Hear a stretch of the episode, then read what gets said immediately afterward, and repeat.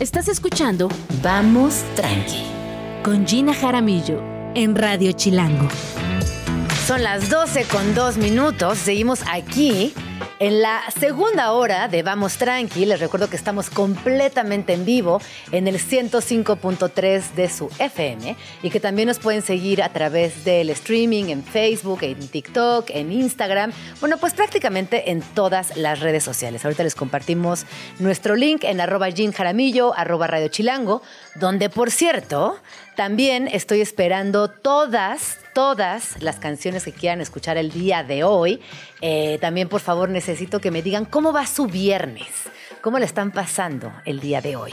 Y lo prometido es deuda. Ya está aquí en la cabina. Elisa Miller, ella es la directora de temporada de huracanes, multipremiada directora de cine, escritora y productora mexicana. Bienvenida, Elisa. ¿Cómo estás? Hola, Gina. Muchas gracias. Muy bien. Bueno, en el ojo del huracán. Literal. Sí. Literal en el ojo del huracán. Ahora, del huracán metafórico, que es Sí, mi película, que sí. quede este, desafortunado que coincidiera con este momento tan terrible del huracán Otis.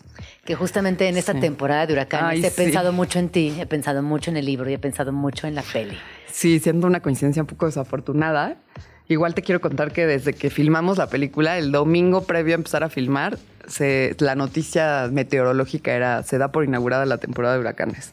Y me la manda el recorte mi mamá y me dice, solo te puede pasar esto a ti, ¿no? Y parecía como un buen augurio. Sin embargo, lo que implicó fue filmar pues en el medio del huracán. O sea, no el Otis, pero un huracán que también estuvo bajo la lluvia y el fan y hundidos en el fango, literal. Pero que en realidad estuvo, bueno, yo acabo de ver la película. Número uno, muchísimas felicidades. Qué peliculón te aventaste, Elisa, de verdad. Gracias. ¿Qué más? Digo, debe ser un reto muy grande y debe ser complejo tener el libro de Fernanda Melchor, que además vi una foto preciosa que tuviste, subiste a tu Instagram, donde está todo marcado, señalado, etiquetado. Sí, con, te lo hubiera traído para enseñártelo. Exacto, increíble. Sí. Y de pronto tener eh, el reto de hacer la película, me imagino que fue grande. ¿Cómo, cómo la pasaste, Elisa? Pues fue muy grande el, bueno, muy largo este, el proceso y un reto enorme. Igual yo justo haciendo este recuento así con mi mamá, ahora sí te- la tengo muy presente, pues siempre he funcionado con retos. Entonces siempre me he puesto así como cada vez un reto más grande. Entonces, pues yo venía de hacer ahí varias cosas y, y mi reto a la hora de retomar el cine posmaternidad, eh, me puse este reto enorme, ¿eh? que cuando se volvió realidad, porque pues yo me lo inventé, ¿no? O sea, yo llegué con los productores y les di el libro de Fernanda en 2018, Ajá. que me había cautivado y les dije, esto sería un peliculón. Ajá. I don't know, pero esto, o sea, y, ya, y pasó. Y unos meses después me llama Rafael y, no, me llama Rodrigo Sebastián, el otro productor de Wu, y me dice, ¿qué crees? Logramos negociar los derechos. Todavía era antes de que premiaran tantísimo al libro. Porque además, ojo, si no han leído eh, eh, Temporada de Huracanes de Fernanda Melchor, este libro se convirtió en un librazo. O sea, tuvo una temporada histórica de muchas ferias, de muchos premios, eh, No, y está de tradu- traducciones. Ajá, traducido Sí, a 40 lenguas, sí, me sí, parece. Yo le dije a Fernanda el otro día, considera esta como una traducción más. Tienes una Ah, qué, traducción qué al bonita, cine. qué bonita Tienes forma una de traducción verlo. al cine, al lenguaje cinematográfico. Lo tienes en francés, en portugués, en, me contaba el otro día que creo que en georgiano, algo así, algo loco, una traducción así totalmente de que me decía, no me lo puedo imaginar. Y le digo, pues bueno, tienes una traducción al cine que yo te hice de amor, porque pues realmente el, el proyecto surge por, pues güey, te la admiro muy cabrón. Pero son amigas ustedes dos. Ahora. Ahora son Ah, ah, bueno, por- ahora nos estamos volviendo amigas. Ajá. Porque la verdad es que no nos conocíamos de nada. Yo la, la, la faneé, tal cual. O sea, como que yo cuando... Sobre todo a las morras chingonas las faneo, como a ti. Ay, como a ti yo también. Eh, y a Fernanda sí, la faneé. La, la faneamos vía, o sea, fue Rodrigo, uno de los productores de que, la fan, que vía Instagram cuando tenía redes sociales. porque tenía redes salió- sociales, ya dijo, ahí muere. Ay, muere. Yo Se estoy a dos de salirme también Ay, del, del- temazo. del- del tormento, Sí. pero en este momento, pues ahí echándole montón a la promoción de la película. Este, pero bueno, yo, Fania Fernanda, igual el productor, llegamos a su agente, lo compramos los derechos antes de que tuviera este boom. O sea, ahora sí que yo leí temporada en 2018, salió en 2017, eh, la leí en 2018, me obsesioné.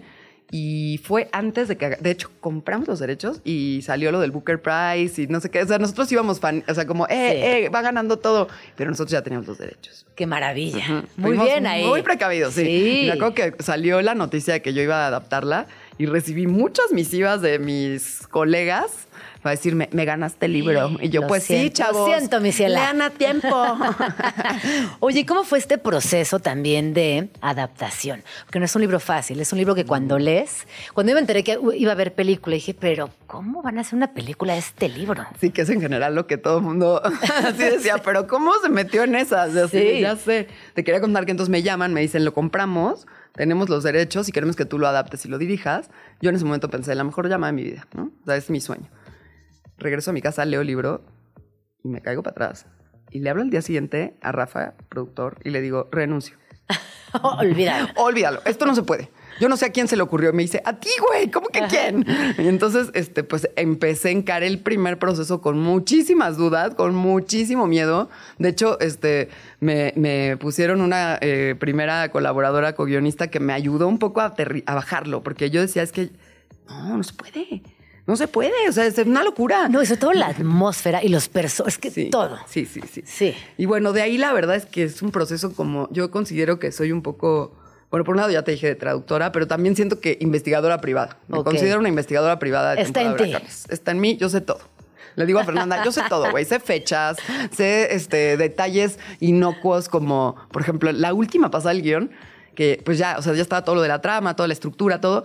Hice una última pasada donde quería recuperar detalles. Ah. Tipo, Luis se chupa el dedo. Ah. Eso está en el libro. Somewhere en el Ajá. libro cuenta que Luismi se chupa el dedo y era un poco como lo que yo hablaba con el actor, como que, güey, Luismi se chupa el dedo y chupa todo. Ajá. Fijación oral. Todo, exacto, Él lo que le pongan, oral. lo que le pongan va a chupar. Pero entonces eso de pronto era como en quién sabe dónde del libro Luismi se chupaba el dedo. Bueno, lo voy a incluir en esta escena para que. Entonces cuando la ve Fernanda me dice, estás cañona, güey, están todos los detalles. O sea, como que justo en este amor y en esta traducción y en este eh, ser investigadora privada era como no quiero que se me pierda ningún detalle de amor de los personajes que son tan complejos en la novela, ¿no? Entonces eso, me robaba estos detalles y entonces pues ahí ves a Luismi chupándose el dedo, Sí. que es de mis escenas favoritas. No, es genial. Es que el Es cast, hablemos por favor de ese cast que lograste reunir, además de la manera tan linda en, las que, en la que los dirigiste a todos, Mm. y que sí de alguna manera son ahora como esa flotilla de temporada de huracanes que es, claro, tenía que ser estas personas en esta película. ¿Cómo fue ese proceso? Hijo, pues sí fue un proceso bien intenso, bien largo. Eh, el director de casting, Marco Aguilar, que es un crack, y su equipo de BM Casting, yo cuando me planteé con ellos, pues fue, digamos, la primera junta, cuando ya era real de que ya teníamos el financiamiento y todo. Mi primera junta de temporada de huracanes fue con el director de casting, que me acuerdo que cuando hablé con él dije, a huevos, estoy en buenas manos, me entiendo perfecto con él. Para mí, sin duda, lo más importante y lo que más disfruto es dirigir actores, o sea, ahí es como mi juego, ¿no? O sea, Ajá. como que let's play, pues Sí, play. sí. Entonces, pues es ahí donde más me dejo ir. O sea, sí me encanta escribir y todo, pero donde me, así, la gozadera para mí es dirigir actores. Entonces, cuando me junto por primera vez con, con Marco para el casting y le digo, mira, a mí me encantan las caras nuevas, o sea, siento que esta película tiene que ser hecha por caras nuevas, pero más me encantan los buenos actores. ¿Cómo hacemos? Y entonces me dijo, pues empecemos por el teatro underground, por las facultades, ¿no? Por la facultad de Jalapa, que está lleno de actores chingones, por los faros, este, los centros culturales, para buscar chavo, chaves de todes eh, viniendo. Además, otra cosa que te quiero contar es, Fernanda Melchor me dice, ¿no? Como, es mi libro, es tu película, solo te voy a decir dos cosas. Yo, Ok. ok. Me dice, amo a David Lynch y, me, y odio el acento chilango. Ay, Ah. perdónenme que lo diga aquí. me dice, pero odiaría que mis personajes hablen como chilangos. Claro. Hazle como quieras. No, porque además el libro no sucede en la Ciudad de México, no, No. tendrían por qué hablar como chilangos. No, y además, güey, No. el gran eh, acierto, fantástico manera de escribir de Fernanda de cómo reflexiona en el lenguaje hablado, ¿no? O sea, está todo hablado por este, son los jarochos, Los jarochos. y lo tropical Sí, y lo las groserías y las muletillas y las frases. Yo te confieso Todo. que yo ya eh, dirigiendo temporada ya era, ya hablaba como Chabela. Yo ya era como Chabela y entraba al set diciendo, ábranse a la verga, culeros. que el otro día se reía mucho Fernanda, me dice, no manches, ya eres este jarocha, Jarocha. oficial. jarocha de este eh, eh, honoraria. Todo se puede adoptar. Todo. Entonces, bueno, yo partimos de esta base de y de las primeras cosas que le digo a- al, al director de casting es esto, no pueden ser chilangos. Entonces abrimos el casting a, a la República. Mm, Me fascina descentralizar también el Descentralizar, casting. descentralizar el talento, güey. Qué buena ¿Por qué onda. tienen que vivir en la Ciudad de México los Sí. talentosos? Bueno, yo, yo no vivo en la Ciudad de México, ¿no? Sin ni modo. ¿Quieres talento? ¿Dónde vives. Elisa? En Tepoztlán, Morelos. Ay, qué Aquí al lado. bonito. Aquí al lado, pero igual, o sea, es como, Sí, sí, ¿por qué todos tenemos que, o sea, perdón que lo diga en Radio Chilango, los amo, llamo Chilangolandia, soy chilanga, pero sí pienso que qué importante descentralizar el talento. Pero a ver, ojo, no es culpa de la ciudad, no es culpa de la banda chilanga, es un problema sistémico que la cultura está centralizada. Y peor aún, Elisa, porque está centralizada y luego súper centralizada, hiper centralizada, Condesa, Roma, Polanco, ¿no? Como ya de la centralización que es muy grave, que definitivamente es un obstáculo gigantesco para el talento en cualquier disciplina artística en este país, hay una segunda capa que está en tres, cuatro colonias. Imagínate. Así que muchas felicidades por este casting abierto. Digamos, lo lanzamos así, o sea, sí, sí, obviamente se hizo casting aquí, pero digamos, el Faro de Oriente, el Aragón, o sea, como que abrimos buscando también estos rostros, esta diversidad, estas caras, estas pieles, esta belleza. Texturas. este, yo te diría que yo, yo me quedo con una palabra de tu película y son las texturas. Hay tantas. Mm. Sí. Hay, hay, hay, una, hay pieles atorciopeladas, hay pieles maltratadas, está la presencia del sol en la piel. Eh, El sudor. Yo diría Eso es que real, ¿eh? sí, esto es real. Ah, sí, pues claro, porque estaban muriendo de calor todo el No, tiempo. Filmamos en Tabasco a 40 grados Sí. a la sombra. O sea, fue un rodaje este, de lo más. Yo de- les describí a los productores: sáquenme de Vietnam. ya sáquenme de Vietnam, porfa. Te mueres de calor. De calor, de, De o sea, de sí, era como todo en contra, parecía. O sea, fue un rodaje que parecía, yo le decía a la fotógrafa María Seco, extraordinaria fotógrafa. Extraordinaria. Le decía, es que siento que es una montaña escarpada, güey. O sea, ¿cuándo va a acabar, no? O sea, ¿cuándo vamos a llegar a la cima que además luego hay que bajar? O sea, era realmente un rodaje muy difícil. Luego todas las escenas eran difíciles. El asistente de dirección, Manu Hinojosa, se reía de mí de que diario le decía, no, esta escena sí me daba miedo, güey. Sí tenía mucho miedo de filmar esta ¿Cuál escena". fue la escena que más miedo te dio? Yo creo que el aborto Normita, eso Uf. estuvo cabroncísimo. Y Normita, post-aborto. Ay, Normita, No, posta- guau. No, Normita es actriz, Kat Rigoni, güey, wow. Wow. Y ¿Qué edad tiene ella? En realidad, cuando filmamos ya tenía 21 años. Pero te quiero contar algo de las cosas sí, sí, mágicas sí, que sí, rodean sí. temporada, porque yo pienso que la bruja original a la que sí mataron, Sí. ella me eligió para contar su historia y me ayudó, porque pasaron unas cosas mágicas, locas.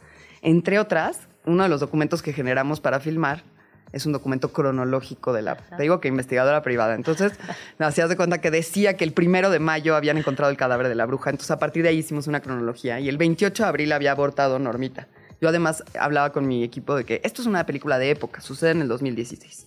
Yo así como, ¿no? Toda como, o sea, este, entonces pusimos así de 28 de abril de 2016 es, sucede el aborto de Normita, luego, ¿no? O sea, como que todo lo, ese es el detonante para la muerte sucede el viernes, el lunes se encuentran el cadáver, ¿no? Entonces, pero así con fechas y no... y- entonces, cuando este documento lo, lo tenían los actores, lo tenía la gente de vestuario, ya sabes que todo el mundo quiere saber qué día de la historia es.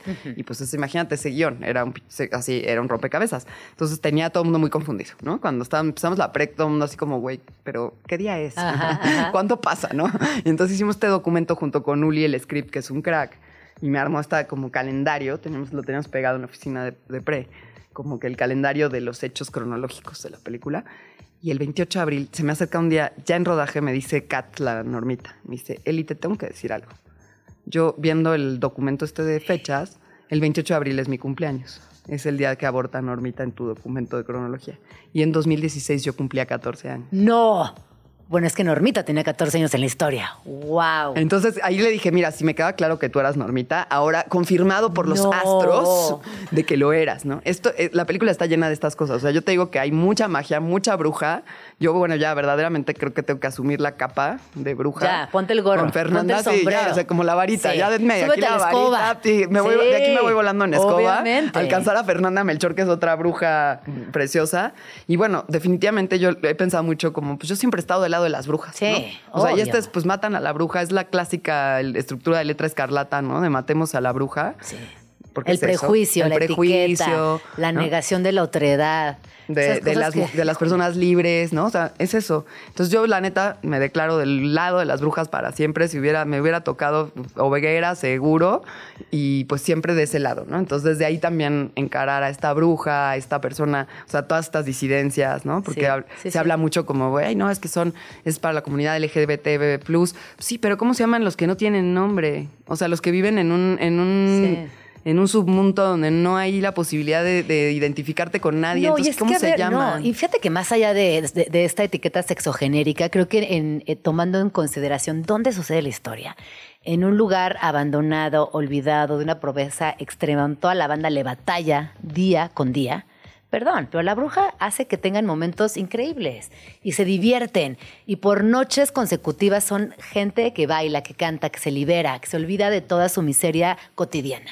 Y eso es de aplaudirse y está increíble. Sí. La verdad. Estoy con- suscribo. Es como, pues, sí, ¿qué? ¿Y, y- y cu- y cuál es el problema con que me divierte y con que la pase bien y que me quiera, ¿no? Como un poquito eh, desconectar de mi realidad. Y, es- y ti- que tire la primera piedra, al que no lo conoce, ¿no? Exacto, sí. o sea, digamos, en otros contextos, pero pues conocemos ese mundo, en ¿no? todos los contextos. Esto que estoy diciendo atraviesa todos los contextos. Solo lo acoto a esta historia en particular, pero eso pasa en cualquier contexto. Exactamente. Oye, dos cosas. Hablemos de la fotografía y del vestuario, por favor. Claro que sí. Bueno, eh, todo lo visual, por supuesto, bueno, ya hablé, María Seco es una crack, Úrsula Schneider está a, a- a la cabeza del vestuario, pero arriba, o sea, quiero como poner aquí, es la primera vez que me toca trabajar con un diseñador de producción. Que, que diseñador de producción es como el que te entona a todo lo que se ve de la película, ¿no? O sea, es más allá del director de arte. Entonces, en esta, en esta película tuve el chance, bueno, aceptó trabajar conmigo un crack que se llama Carlos Jacks. Eh, con quien, digamos, a la par de María, o sea, en una, en una triada creativa, somos María Seco, Carlos Jax y yo, en una etapa previa en desarrollo, referenciándolo todo, desde un lugar donde, que le agradezco muchísimo a Jax, en donde me dijo, güey, o sea, lo, lo referenciamos todo con fotoperiodismo, con fotodocumental, donde él me decía, date cuenta que Fernanda no inventó nada, esta es la realidad de tu país. Sí. Uf. Entonces, desde ahí, todo el planteamiento eh, estético es con estas referencias de, Ay. de- de fotoperiodistas, Sí, sí, de, sí. de además muchísimas morras, fotógrafas chingonas Ajá. a las que referenciamos Ajá. en nuestra, en nuestra investigación. Y, y bueno, pues a partir de esa primera pasada, María, Jax y yo, para bajar como toda la estética de la película, Jax era alguien que me decía, me, me- me regresaba a no a alejarnos de lo kitsch, alejarnos de, del cliché, alejarnos de la mirada como, como extranjera y ponernos este, como en al tú por tú, con, la austeridad, con la, con, con la decadencia, con las cosas que, que los conceptos visuales y, y conceptuales de la película. Eh, entonces, bueno, esa, esa fue como la, la primera pasada, digamos, de todo lo visual de la película. Después se incorpora Úrsula Schneider, la, la diseñadora de vestuario, que es una reina y que entró con todo, todo mundo, y eso es un- algo bien bonito, todo mi crew, fan del libro. Claro. Entonces yo también les decía como, ok, está mi guion, está mi visión y todo, pero aporta tú desde tu trinchera lo Claro. que tú leíste. Entonces todo el mundo trajo a la mesa su visión, su lectura y enriqueció entonces esta visión mía, esta lectura mía, ¿no? Esta lectora triunfal que me siento de, de poder hacer mi novela favorita en mi lenguaje cinematográfico. Entonces todos trajeron a, a la mesa eso, ¿no? Y por ejemplo, Carlos Jax, el diseñador de producción, a veces me, me- me llegaba con partes subrayadas del libro como, güey, aquí dice, porque claro, fue tratar en este mar y caos de estructura del libro de Fernanda, por eso te digo que investigadora privada, porque de pronto yo decía, es que hay una frase de, de Chabela que le dice, ya estás chochando, bruto. Ajá. Eso, por ejemplo, fue un... Sí, un- cierto. Fue claro y quedó en la peli, Sí. pero fue clave para elegir una bruja de 50 plus. Sí. Porque en el libro no queda claro qué edad Claro. tiene. Sí. Porque más en el libro te cuenta infancia, adolescencia, Sí, juventud, eso, los 40, no sé qué. Pero yo, cuando- como que no queda claro qué edad tenía cuando murió. Cuando de las decisiones más radicales o difíciles fue decidir centrarme en el presente de la historia. Entonces quité todo lo que fuera flashback y lo volví antecedente. Entonces, ¿cuál- ¿qué edad tiene en el presente la bruja? Entonces, Ajá. frases así como, no estás chochando, este, Ajá. che bruja, güey, ¿no? Entonces, Sí, sí, decía, pues sí. tiene que estar un poco grande. Sí. Entonces es también verdad. eso, este tipo de, de cosas en el libro de investigadora privada detonan decisiones de casting, decisiones de vestuario. Ajá. También, por ejemplo, el libro juega el juego de que la bruja es mujer, ¿no? Sí. O sea, tú lees el libro y puedes Dicen la pasar... bruja, la bruja, bruja, la la bruja, bruja. ella, eh, ¿no? Se refiere a ella todo el tiempo. En, en literatura es fácil engañarnos Sí. de que es mujer, ¿no? Dices tú la bruja. imaginarás lo que- o lo tú que imaginarás lo que decidas. quieras. Ajá. Pero yo en mi lectura, mi primera lectura, me acuerdo que los primeros tres capítulos, pues la bruja era mujer. Y de pronto llegas al capítulo de Munra, que es el primero que dice, ese pinche choto mariposón. Perdón, ¿eh? yo no hablo así, pero estoy refiriéndome a la lectura sí, del sí, libro. sí, sí. Este, y digo, ah, no manches, entonces es un señor, Ajá. ¿no? Ajá. Ay, güey. Y me acuerdo que en mi experiencia de primera lectura me, me voló la cabeza esa- ese descubrir. Pero, digamos, a la hora de traducirlo al cine, en algunas versiones del guion sí queríamos jugarnos ese juego de que era mujer y luego descubrir que es hombre. Pero el cine es tan concreto Sí. que de una vas a ver que es un señor. Pero no, eh, me parece que incluso en esos primeros minutos no, no sabes. ¿No? No, no, no, no, no, no alcanzas a distinguir y tampoco Y tampoco importa. No, tampoco importa, tampoco es como la narrativa fundamental o in- principal de ese personajazo que más inunda la pantalla.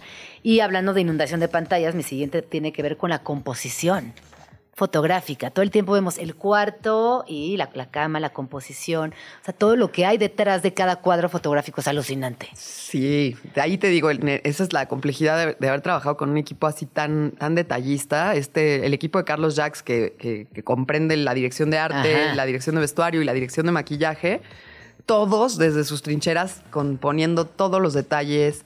Este, eso era súper bonito. De pronto llegar a un set donde había cosas que habíamos hablado, que estaban en el libro, que me decían, güey, este, te traje esto porque en el libro menciona. O sea, hicieron, no sé si te acuerdas en el libro, hay un librito que lee Normita que se llama Claro, Domingo 7. sí. Lo hicimos, lo teníamos, me hicieron las ilustraciones del libro de Domingo 7. Luego al final queda fuera, ¿no?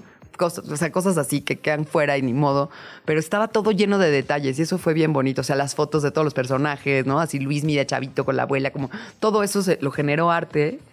Entonces, sí, o sea, yo la neta es que un equipo, un equipazo. O sea, es la vez que, que me siento más este, respaldada por un equipo de chingones. O sea, Es increíble la película. De verdad, muchísimas felicidades. Gracias. Yo lo platicaba además con unas amigas. Entrar a una peli después de leer un libro tan bueno.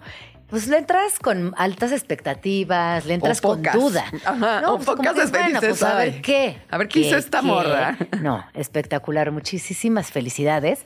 Y ahora entremos a la parte de dónde verla. Está en cines, está en plataformas.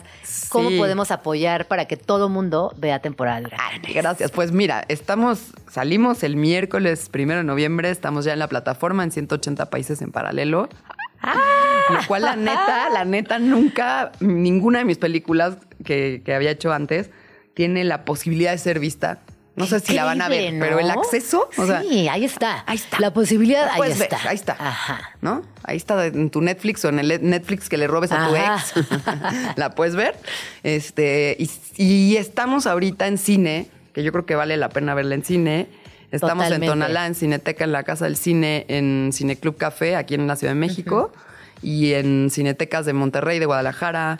Eh, hay un cine por ahí en Mérida, y van a estarse abriendo así salitas. Eh, está siendo muy cuidada la copia que Sí. sale, porque Netflix cuida mucho que se vea como se tiene que ver. Entonces, está- están en las salas que se puede ver en DCP, con buen sonido, con una proyección impecable. Entonces, bueno, sobre todo, yo estoy súper agradecida que esté en la Cineteca Nacional, que es como mi, mi escuela, ¿no? Ay, o sea, como que yo vi muchísimo cine ahí cuando estudiaba en el CCC, me pasaba del CCC a la Cineteca. Ajá. Entonces, para mí que esté en la Cineteca, que es pues, sin, sin duda este, la casa, la, la meca del cine. El templo del El cine. templo Ah. del cine.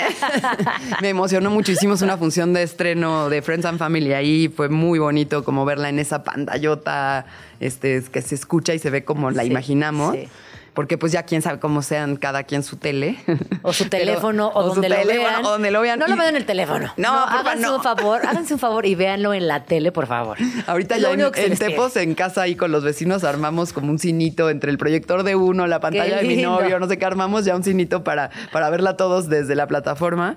Este, pero bueno, está ahí. eh, Yo creo que sería increíble que, que se mantengan salas, que depende pues un poco de los espectadores que vayan este primer fin que ya pasó y este, Este y este viene. fin. Ajá. O sea, vayan este fin, porque depende Sí. de este fin que se quede más tiempo en salas. Este, y bueno, pues que la vean en cualquier medio que, que la puedan, vean. que la porque vean. además, ojo, es una película que ya trae premios, ya trae gira en festivales. O sea, ya. No mucho, ¿eh? Se Pero estrenó en alguito aquí Morelia. en Morelia, eso ya es. Ya, Ya, es. se estrenó, No. o sea, también es, es la primera vez que me pasa que una película se estrena en un festival, se estrena en el cine en paralelo y en eso es increíble. Porque agarra el momentum, o sea, Claro, como que todo. hicimos ruido en Morelia. Además, sí nos llevamos un premio, el premio El Guión. Además, ¿ves? Sí. Te estoy diciendo. Y sí nos- reconociendo esa labor titánica que fue adaptar esta novela. Entonces estoy muy agradecida de- por ese premio y por, por estrenar en Morelia, que siempre, siempre me, me va muy bien ahí, porque siempre he estrenado por primera vez todo, desde mi primer corto. O sea, siempre ha sido mi, mi primer lugar donde estreno. Entonces es como también de buena suerte para mí. Este, y hacerlo así en paralelo, luego, luego en las salas, luego, luego en la plataforma, pues ha estado increíble. O sea, yo siento que, que es la primera vez que agarras el momentum, porque luego es, como sales en un festival, gana un premio, ni quien se entere, o se enteran ahí cuatro personas cinéfilas, y luego pasa, y luego se estrena un año después. No, todo, todo y ni todo quien está- sepa, ¿no? Todo está siendo increíble. Sí, ¿Dónde está súper de bruja. Ah, bueno, y tengo que decir Ah, otra cosa. Ajá. Hicimos función de, de- de estreno, En- 31 de octubre, Día de Brujas, super total. brujas, con todo el crew y ensamble, dijimos, dress code brujas. Obvio. Nos todas íbamos así de negro, de, de que, sí, brujas. Qué increíble. aquelarre, fascina, aquelarre. Este, ser testigo de esto que te está sucediendo y también a la, a la peli, a temporada de huracanes. y también, sí. pues si nos escucha o nos ve, pues un abrazo grande a Fer, que fue el detonante de todo esto, ¿no? Fernanda Melchor. No, Mira, bueno, ¿a dónde mi ídola, ídola. Y ahora pues te digo que hemos generado a partir de también todo esta, este mm, lanzamiento de la película como conversaciones entre nosotras muy bonitas, ¿no? De, Qué lindo. Sobre cine y literatura. Ay, nos tenemos que ir. Ya me están diciendo que se nos acabó el tiempo. Elisa, ¿dónde podemos seguirte? Me pueden seguir en el Instagram, Miller Elisa Miller como Bond James Bond. este, básicamente, ese es el único donde me asomo, la verdad. Pues muchas gracias por venir a Vamos Tranqui. Qué emocionante. Estás escuchando Vamos Tranqui con Gina Jaramillo en Radio Chilango. Vamos tranqui, cuando son las 12 con 34 minutos. Y por favor, pido unos aplausos gigantes para mi siguiente invitada del día de hoy. Eh, además, estamos de fiesta. Estamos cumpliendo 15 años. Yo ahorita les voy a platicar de qué. Está conmigo en la, en la ¿Quieres ser cabina. mi chambelana, Gina? Ya soy, soy. Soy. Soy la chambelana de honor. Porque yo soy muy fan tuya. Estoy. Estoy muy orgullosa de lo que has logrado. Esta vocesta que están escuchando es la vocesta de Sofía Macías, que ella es especialista en educación financiera y es autora de la saga Pequeño Cerdo Capitalismo, Pequeño Cerdo Capitalista, Finanzas Personales para Hippies, Yuppies y Bohemios, Inversiones y Agenda de Retos Financieros, publicada además en México, en España y en Italia. Y fíjate cómo me cuesta trabajo hablar de este tema que hasta se nos tartamudeo. atraganta, ¿verdad? es, es un tema que nos da mucha crisis existencial. Afortunadamente creo que un poco menos 15 años después de cuando empezó el blog, que fue en 2008. O sea, justo en que eras una niña. Era una mocosita, o sea, la verdad es que en ese momento ah, yo me sentía muy adulta y muy grande y qué bueno porque quizás sin esa inconsciencia sobre, sobre que de pronto los proyectos pueden implicar muchas cosas, incluso responsabilidad financiera sobre las vidas de otras personas, quizás no me hubiera aventado, pero era Gina, algo muy chistoso porque en ese momento, justo, febrero era como este momento raro en el que todavía no sabíamos si iba a haber una crisis financiera global, que fue la primera que nos tocó a nuestra generación. O sea, si bien somos hijos de la crisis y ah, por lo menos los de mi rodada estaban en primaria, en la del 94 y etcétera, pues sí hay, eh, sí hay un tema en el que no había habido un fenómeno así. Y, y- y, pues es, es muy chistoso pensar en, en qué momento empezó la educación financiera, porque si ahorita ya es un tema que se habla más. En su momento, No, cero. yo- sí, yo quiero hacer aquí una pausa porque tú acabas de decir algo fundamental. Fuimos hijas de la crisis y sin embargo no nos habla, al menos a mí no me hablaban tanto de la crisis. Yo escuchaba la crisis, que era como este ente sucediendo y sí me daba cuenta que habían subido las hipotecas y que yo veía apretada la familia. Yo soy de clase media, clase media, media, media, como muy este Horizontal, ¿no? ajá. Y sí me daba cuenta que estaba como esta crisis sucediendo, veía a mis papás con, con apuro, a mis tías, a mis tíos, pero no era como que me sentaran y me contaran que era una crisis financiera y por qué Exacto. tenía que entenderla. O sea, de pronto creo que a muchos lo que empezamos a, a darnos cuenta es justo, ¿no? Pasa, a, a, lo mejor en nuestra infancia recordamos las monedas de Sor Juana y luego cómo fueron cambiando y, y, el tema del tipo de cambio. Los pero nuevos pesos. Los nuevos pesos, eso fue lo que le tocó a esta generación de, de millennials que ya. Yo soy de los millennials geriátricos, o sea, de los de que promedian para arriba, ¿no? Ajá, pero, yo también. Yo también.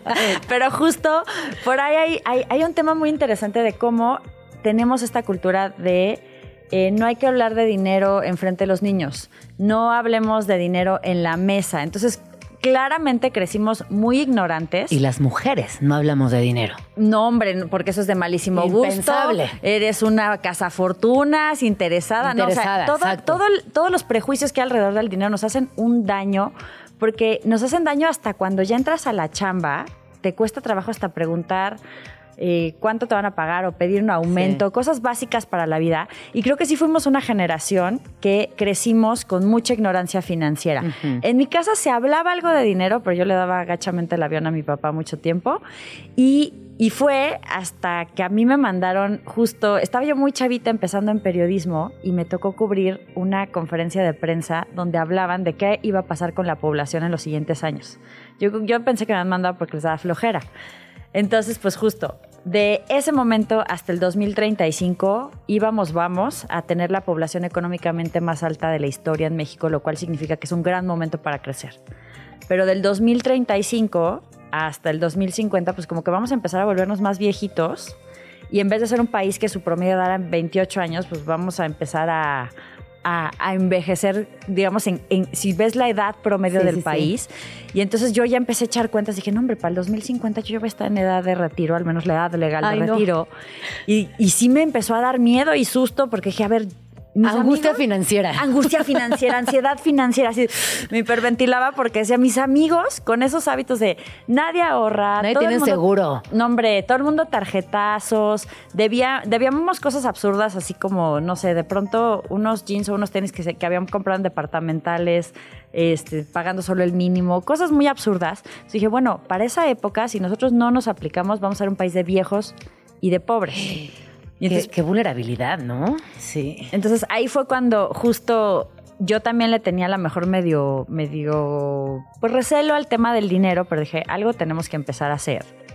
Oye, pero qué madura y qué responsable ¿eh? que tuviste, eh, y además qué visionaria, porque la verdad, habría que hablarles rápidamente del fenómeno del pequeño cerdo capitalista. Chequen esto. Ha vendido más de 700 mil ejemplares, ha ayudado a más de 8 mil alumnos a través de cursos en línea y hoy que celebra sus 15 años, más adelante vamos a hablar porque se ha desdoblado hacia una agenda, obviamente digitalmente, también es una plataforma importante y viene también un documental, pero por eso quiero hacer esta, esta pausa para que entendamos que cuando Sofi nos platica, yo me preocupaba por mi yo del futuro en realidad es una chavita muy responsable, visionaria. Sí, tenía como 23. Y una joven empresaria. Exacto. Bueno, sí. en su momento la verdad es que solo era una... Joven preocupada. Joven muy preocupada, que haz de cuenta que parecía yo este, testigo de Jehová, pero así, ¿tiene usted Afore? Este, tiene cuenta de no sé qué. Y mis amigos obviamente me daban muchísimo el avión, pero ahí fue donde encontré refugio en el que hoy es la prehistoria de las redes sociales, que era los blogs y empecé a abrir un blog de, finanzas personales para hablar del tema. La verdad es que yo, cuando empecé el proyecto, era un poco esta idea de, bueno, si no me escuchan mis amigos, a lo mejor alguien más sí está interesado sí. de mi edad en estos temas y pues ya lo encontrará, ¿no? Pero, pero mucha gente me pregunta, oye, pero tú creías que iba a ser un negocio al principio? No.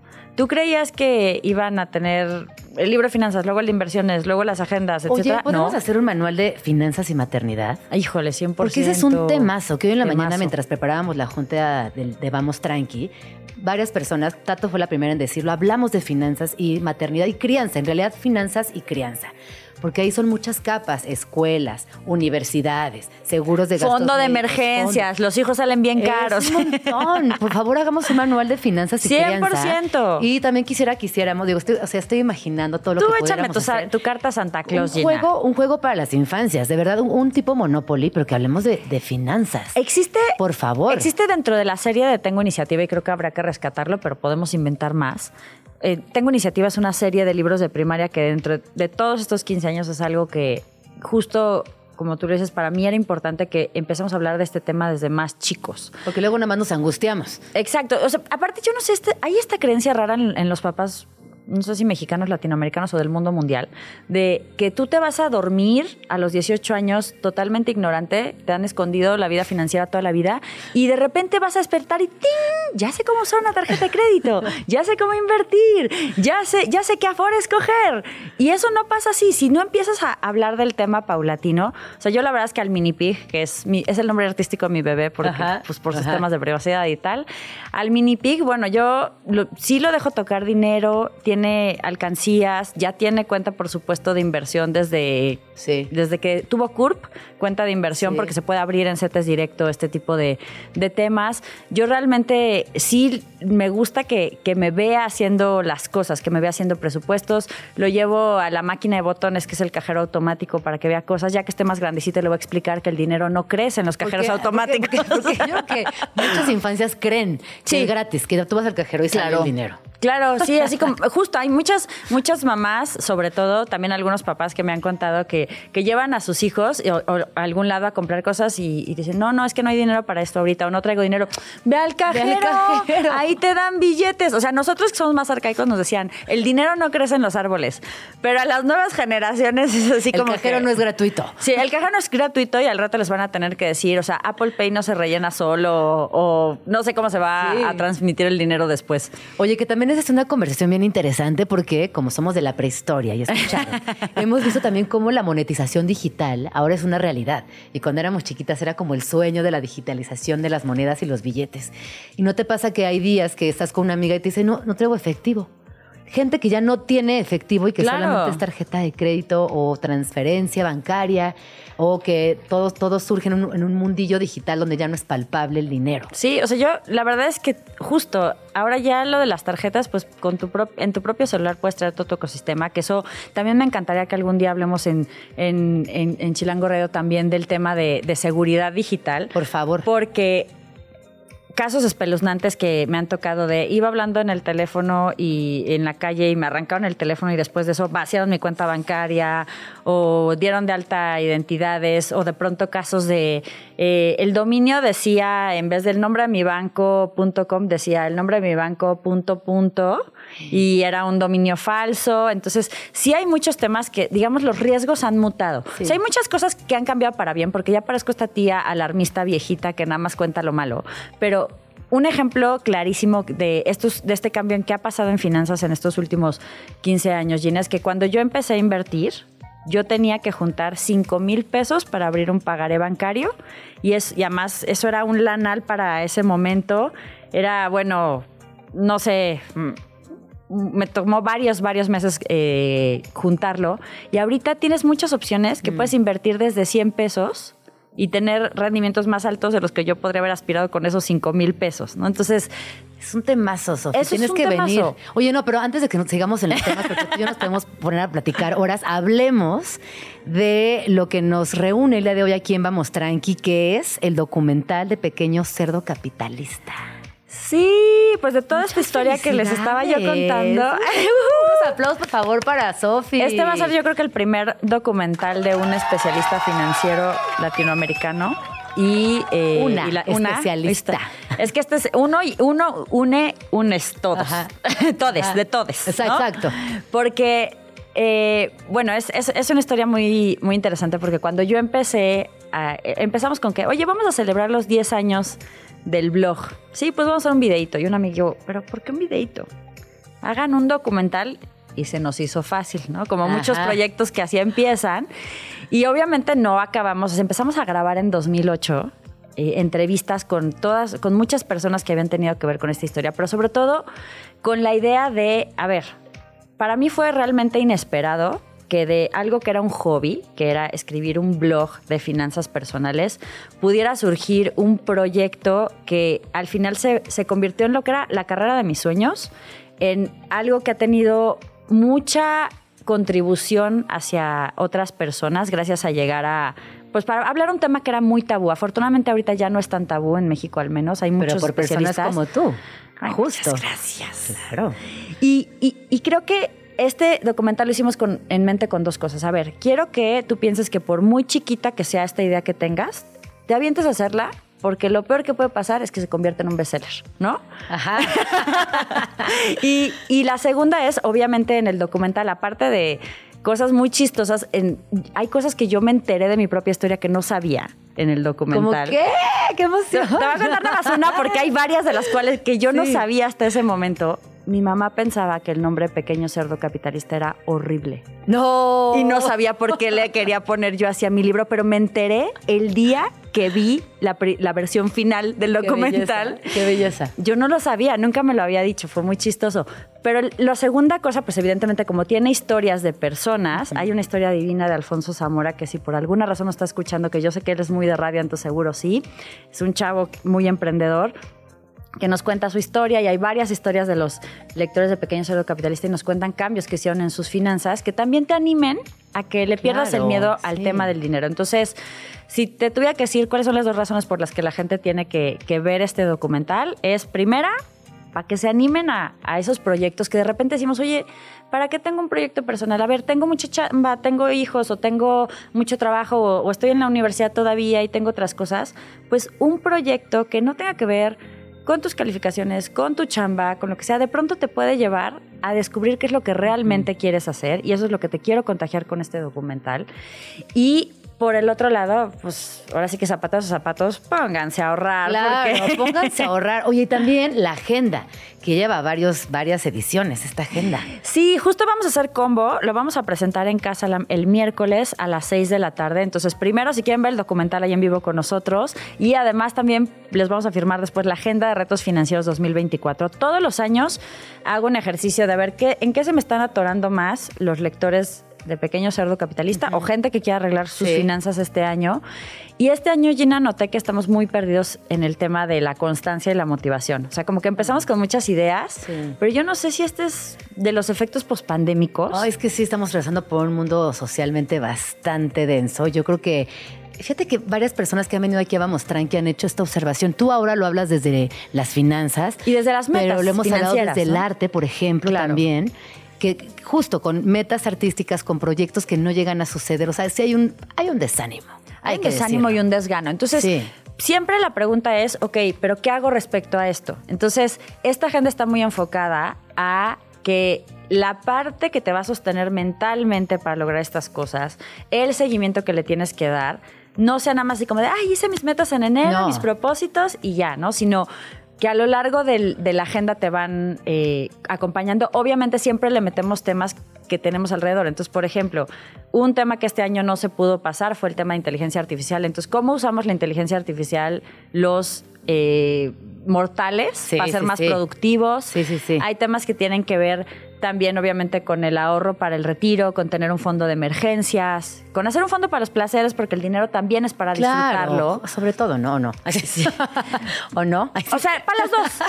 O sea, yo, yo creo que las finanzas perfectas te deberían de dar el equilibrio suficiente para gozar el presente y darte los gustos en el presente sin hipotecar tu futuro. Que o sea, que la Gina del futuro sí, no te venga a mentar sí. ¿no? toda la descendencia y, y los antecesores. Es que eso es- está bien canijo, porque también, bueno, yo no sé si a ustedes les pasa, eh, pero yo tengo dinero en la mano y se me quema. Es como que me quemo la lana. Soy, te invito a cenar, me compro una blusa, este, pido libros por, ¿sabes? Como ni al caso, me quemo la lana y eso está mal y tengo que reconocerlo. Miren, les voy a leer algunas eh, de los ejercicios de la semana, estos retos y consejos que ella nos contó. Sofi, por ejemplo, está mejorar tu mentalidad financiera. Eh, identificar tus patrones de gasto y encontrar dónde bajarle sin sufrir. Exacto. Personas compradoras compulsivas como yo, esto es para nosotras. Definir, priorizar y dar seguimiento a metas que realmente te importen. Salir de la relación tóxica con tu tarjeta y avanzar en tus metas aunque tengas deudas. Cuidar tu salud física y mental sin gastar una fortuna y disfrutar de los beneficios presentes de ahorrar para el retiro, entre varias otras. Y es que, claro, pensar en el dinero como el presente, no, no nos sirve de nada. Pues es, es una dualidad porque tienes que cubrir tu presente, pero también, digamos, o sea, justo con hábitos muy chiquitos, a ver, el quítame lo que me lo gasto, que es ahorrar en cuanto recibes tus ingresos. Y como hablamos hace poquito, ya, ya tienes la opción de hacerlo desde 100 pesos. Entonces, si guardas 100, Sí. aunque sea de 100 en 100 para el futuro, al menos dentro de un año no va a estar totalmente descubierto. Porque más somos una generación que ya no tenemos estos contratos que nuestros papás y mamás tenían de la jubilación y del seguro y del aguinaldo y de, ¿no? Como que también hay, hoy hay muchas oportunidades para trabajar a distancia, pero eso implica no estar en nómina. Pero si eres freelance tienes ciertas ventajas, pero también otras desventajas. O no sé si desventajas, simplemente ha cambiado muchísimo pues el mercado laboral. Pues sí desventajas al final porque antes no te tenías que preocupar por eso. Entonces ahora lo tienes que meter, por ejemplo, si eres freelance, lo tienes que meter en tus cotizaciones. Tienes que estar pensando que eh, dentro de lo que cobro no es nada más como, obviamente, el precio del mercado, obviamente mis horas, obviamente cómo estoy yo posicionada en, esto que estoy haciendo, pero también decir, oye, dentro de este precio, no, no, le vas a cobrar todo tu retiro al 100% a cada uno, pero pensar, oye, yo de aquí también tengo que pagar pues a lo mejor, o, sea, aportaciones voluntarias a mi Afore, o plan personal de retiro, o lo que sea, ¿no? Ah, qué pánico. Sí, no, pero es que sí, es verdad, todo lo que dices sí, todo sí. Pero da mucho pánico, pero son decisiones, Gina, que tomas una vez y ya se encarrilan. Y que entre más tiempo nos tomemos en, decidirnos. Entre más tarde sea, Nos sale más caro. claro, Entonces, digo, ya tenemos una lista de temas muy grandes para platicar. No, tienes que este, regresar, por supuesto. A ver, entonces recuérdanos cuándo es la presentación, el lanzamiento del documental. El, y el documental, si quieren estar en vivo a todo color y en 3D con nosotros, que les tenemos ahí unas sorpresitas, va a ser en Casa LAM, en Álvaro Obregón, a las 6 de la tarde, el miércoles 8 de noviembre, o sea, ya este próximo miércoles. Y, el y, ahí también después del estreno del documental vamos a tener la firma de agendas. También si tienen sus libros de Pequeño Cerdo Capitalista, llévenselos, también se los firmo. ¿Cuántas ediciones llevas? Híjole, ediciones no sé, pero del tiraje de, de, este actual, porque hubo uno de 10 años, llevamos como seis ediciones. Exacto, del 2010 para acá son seis ediciones, pero solo de Pequeño Cerdo Capitalista son 430 mil ejemplares. ¡Qué emoción, Sofía! Más el de inversiones, más todo, ya llegamos con más 700 mil, si es un montón. Y nada más, quien no nos puede acompañar físicamente, el, también el 8 de noviembre a las 6.30 de la tarde se va a liberar en nuestro canal de YouTube el documental. Así que si quieren ser parte de este estreno digital, ya suscríbanse al canal de Pequeño Cerdo Capitalista de una vez para que les avise con campanita y todo. Y tómense muy en serio sus finanzas personales. De verdad, eh, se lo van a agradecer a Sofi porque, y me incluyo, ¿eh? ese pánico del presente será un terror en el futuro. Así que mejor hagamos, eh, enfrentemos este, este miedo que, ojo, también no es nuestra culpa. Ya dijimos al inicio de, este, de esta entrevista, venimos de una educación no financiera, pero se vale aprender, nunca es tarde, así que hay que hacerlo. Sofía, ¿dónde podemos seguirte? Nos vemos en todas las redes de Pequeño Cerdo Capitalista. El canal de YouTube es Pequeño Cerdo Capitalista. Instagram, arroba Pequeño Cerdo Capitalista pues también. Y yo estoy como Sofía Macías Lizaga en Instagram. Ajá, y muchas gracias por venir. Qué, bonita entrevista mucha emoción conocer tu cabina. Me encanta el programa, soy súper fan. Entonces, gracias por invitarme. No, esta es tu casa. Regresa cuando quieras, por favor. Se nos acabó el programa del día de hoy. No puede ser, se me fue como agua. Muchas gracias a todas las personas que nos llamaron, que mandaron preguntas, eh, propuestas de rolas. Ahorita les comparto los libros que recomendamos. Y nos escuchamos el lunes en punto de las 11. Muchas gracias a Tato, a Alex, a Dani, a Pauis, a Luis por hacer posible este programa y obviamente a toda la mesa editorial de Radio Chile yo soy Gina Jaramillo y nos escuchamos el lunes a partir de las 11. Feliz fin de semana, pásenla bonito, disfruten a su familia y hagan todo aquello que les haga felices. Gracias. Ya nos vamos, pero nos escuchamos la próxima semana aquí, en tu oasis favorito de las mañanas. Vamos tranqui. Con Gina Jaramillo en Radio Chilango. Radio Chilango la radio que... Viene, viene, ¿eh?